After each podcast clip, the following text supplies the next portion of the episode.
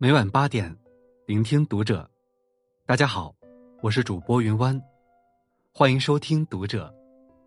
今天给大家带来的文章来自作者秋日摸摸茶。疫情还没结束，我已经戒了朋友圈。关注《读者》新媒体，一起成为更好的读者。最近的疫情看上去平稳了许多。我的心情也平和了不少，不仅仅是因为疫情有了好转，而是已经很长时间没有刷过朋友圈了。主要还是不想被太多的信息和情绪干扰。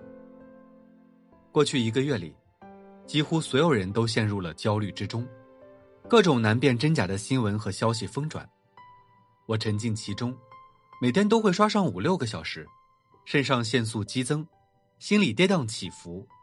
恐慌、愤怒、自豪、无奈，各种情绪快速轮动。刷到最后，我只觉得疲惫。世界没有因为我关注哪些信息而变得更好，也没有因为我错过哪些信息而变得更差，反而是我自己，生活失去了重心。我决定不看朋友圈，不刷微博，把自己从信息海洋中彻底抽离出来。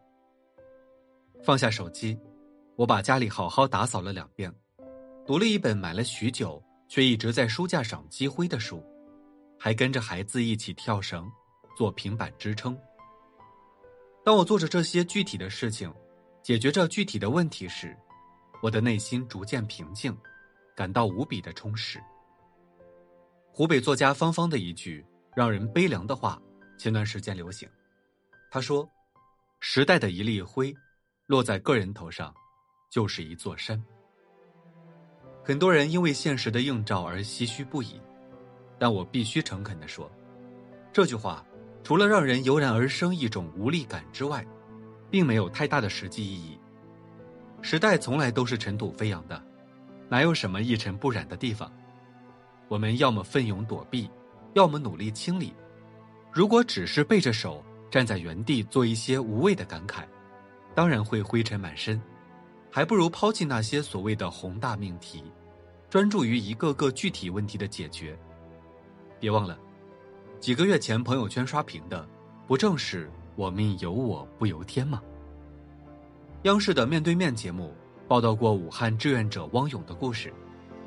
汪勇本来是顺丰武汉公司一名普通的快递小哥，除夕那天他正计划回家休息，但刷手机时。无意看到的一条信息，彻底改变了他此后的生活。那是金银潭医院医生的求助，希望可以有顺风车送他们回家。汪勇决定接下这个单子，从此他成了医院的专职司机。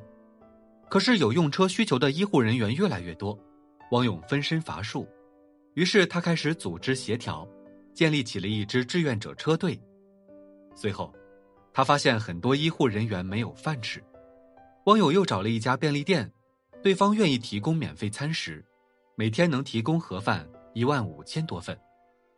可惜防控越来越严格，十几天后，便利店被迫关门。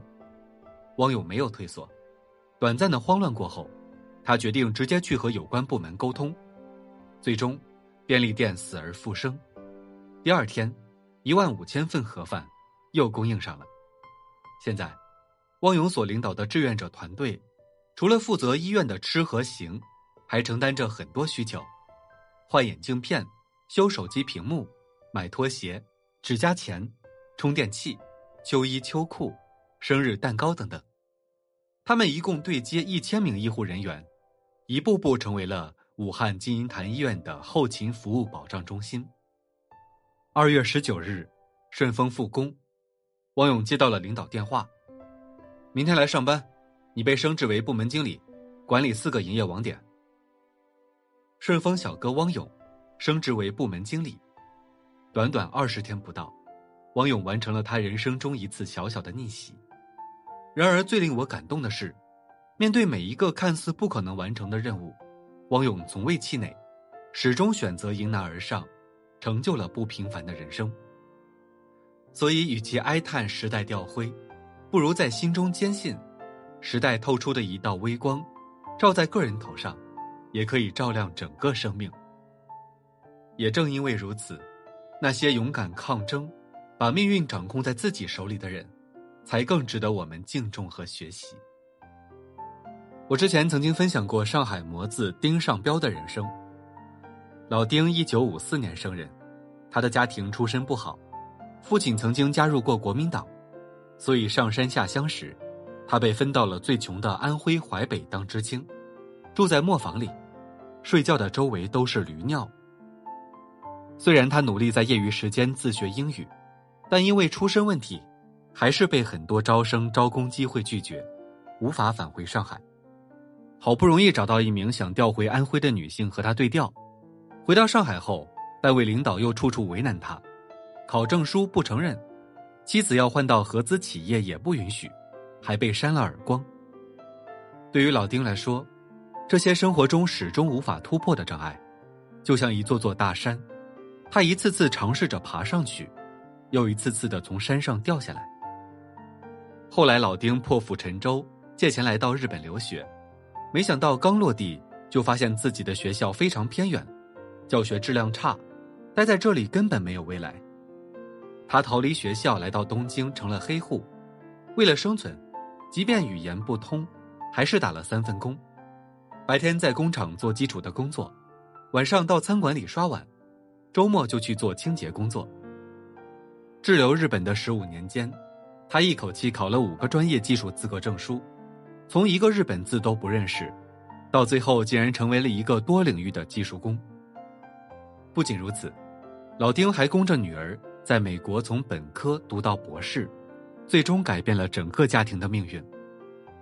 二零零八年，老丁夫妇也来到美国，一家人终于在接近二十年分离后得以团圆。今天，已经六十五岁的老丁还在美国的餐馆打工，每周工作五天，每天工作八个小时，往返通勤三个小时。回顾自己的一生，老丁说：“坚持努力。”突破，是他的奋斗方式，在他的字典里，从来没有逃避这个词语，好像所有令人窒息的天花板都会被层层捅破。对他来说，抱怨命运，只是在浪费时间。只有紧盯目标，去试探，去突破，去失败，去重来，才是真的猛士。所以，不刷朋友圈不是目的。我们真正应该思考的，是生活回到正轨后，要如何面对我们的生活。在这个前所未有的超长假期里，有人每天捧着手机做键盘侠，也有人坚持健身，从一个球瘦成一道闪电。有人刷朋友圈刷到心情低落，产生了应激反应，也有人干脆钻研口罩知识，成了朋友们眼中的专家。有人在床上一躺一天，原地打转。也有人认真读书，完成蜕变。那么你呢？是选择继续在连绵不断的信息流中迷失自己，还是主动出击，在解决具体问题的过程中找到自我？我想起了《士兵突击》里的许三多，从一个农村娃到兵王，他也说不出有多哲理的话，只是每天告诫自己：好好活着，做有意义的事。好了，今晚的内容就分享到这里，感谢您的收听。如果您喜欢这篇文章，不要忘了在下方点赞哦。我是云湾，我们下期再会。